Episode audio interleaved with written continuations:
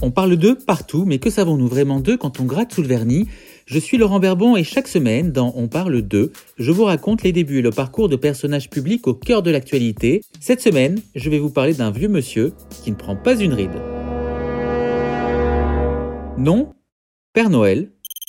Âge environ 200 ans. Profession livreur de cadeaux.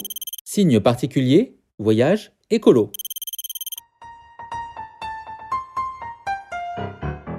Certains disent de lui que c'est une ordure, d'autres qu'il n'existe pas. On le dit immunisé contre le Covid, on dit aussi que sans Coca-Cola, il ne serait rien. Une chose est sûre, lui n'a pas attendu les hipsters pour rendre la barbe hype, ni même TikTok pour être populaire auprès des jeunes. Ils sont, rendez-vous compte, 2 milliards à l'attendre chaque année comme le Messie. Pour les parents aussi, il rend les jours heureux. On va pas se mentir, qui n'a jamais utilisé la menace du Père Noël pour ramener ses enfants à la raison?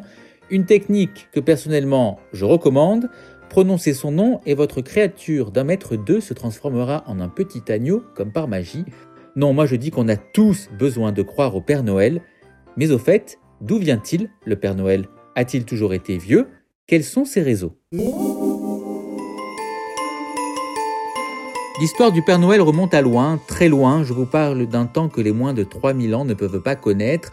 Le premier ancêtre du Père Noël, c'est Odin, ce dieu scandinave qui, dit-on, descendait sur Terre chaque solstice d'hiver pour distribuer des cadeaux aux enfants. Puis il y a eu Saint Nicolas. Nous sommes alors au IVe siècle, quelque part en Asie mineure, où se trouve la Turquie aujourd'hui. On raconte à l'époque que cet évêque aurait ressuscité des enfants tués par un boucher, rien que ça. Il sera célébré bien des siècles plus tard par les populations d'Europe du Nord, chaque 6 décembre, jour de sa mort. On le décrit avec une mitre sur la tête et une crosse dans la main droite, on dit alors que dans la nuit du 5 au 6, ce protecteur des enfants descend du ciel accompagné d'un âne pour apporter des cadeaux aux enfants sages. Mais le Père Noël tel qu'on le connaît aujourd'hui, c'est à un Américain qu'on le doit, en grande partie.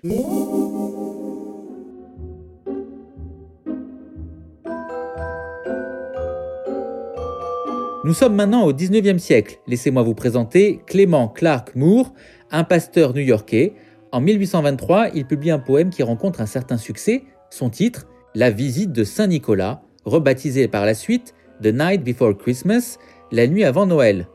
Comment vous dire, sous sa plume, c'est un peu comme si Saint Nicolas passait par la case Nouveau look pour une nouvelle vie. Vous serez hyper tendance et toujours à la mode pour les prochains hivers. On insiste en fait à la naissance du Père Noël, avec son ventre rond, son sac sur le dos et son traîneau tiré par des rennes.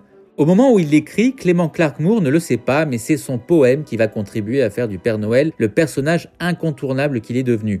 Car dans les années qui suivent sa publication, son poème inspire de nombreux illustrateurs. Il y a Thomas Nast par exemple. Sous ses coups de crayon, le Père Noël porte désormais une longue barbe blanche et voyage depuis le pôle Nord. Ce même Thomas Nast, à qui l'on doit au passage l'éléphant républicain et l'âne démocrate. Il y a en revanche un sujet sur lequel les illustrateurs ont du mal à accorder leur crayon, les habits du Père Noël, ou plutôt leur couleur. Pour certains, c'est du vert, pour d'autres, c'est du jaune. L'idée du rouge, on l'attribue à divers illustrateurs, comme Louis Sprang par exemple. Louis Sprang, c'est celui qu'on considère comme l'inventeur de la carte de vœux. Alors qui sait, peut-être que pour son Père Noël, il s'est inspiré de Saint Nicolas, déjà représenté au Moyen Âge avec une cape rouge. Une chose est sûre, ce n'est pas Coca-Cola qui en est à l'origine, je précise parce que d'après ce que j'ai lu, il y a visiblement des gens pour qui il y a confusion. Ce qui est incontestable en revanche, c'est que la compagnie américaine a largement contribué à la popularité du Père Noël et à son petit air sympathique. À partir de 1931, pour booster ses ventes pendant l'hiver, Coca-Cola utilise en effet l'image du Père Noël sur ses affiches et plus tard dans ses spots télé.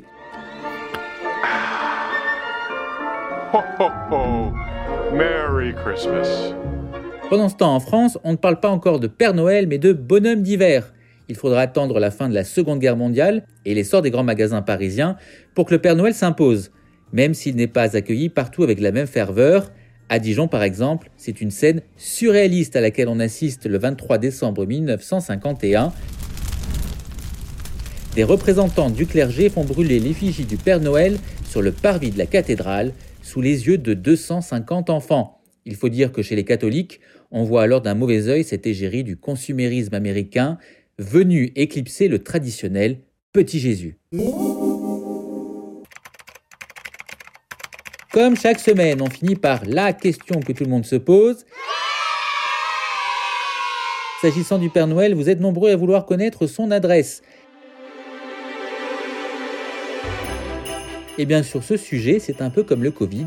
Il y a tellement d'avis différents qu'on ne sait plus qui croire. D'après les Norvégiens, vous le trouverez à Drobak, à 50 km au sud d'Oslo. Les Américains, eux, pragmatiques, le situent à North Pole, en Alaska. Ce que je peux vous dire, c'est que la ville officielle du Père Noël, c'est Rovaniemi, en Laponie finlandaise, et qu'il existe en France un secrétariat officiel du Père Noël où tous les enfants peuvent écrire. Il se trouve à Libourne, en Gironde. On parle d'eux marque une petite pause pendant les fêtes. Je vous retrouve en 2021, ou que vous soyez passé de très belles fêtes. Et si vous aimez ce podcast, faites-le moi savoir en laissant un commentaire et des étoiles sur les plateformes. Merci à ceux qui l'ont déjà fait. À très vite.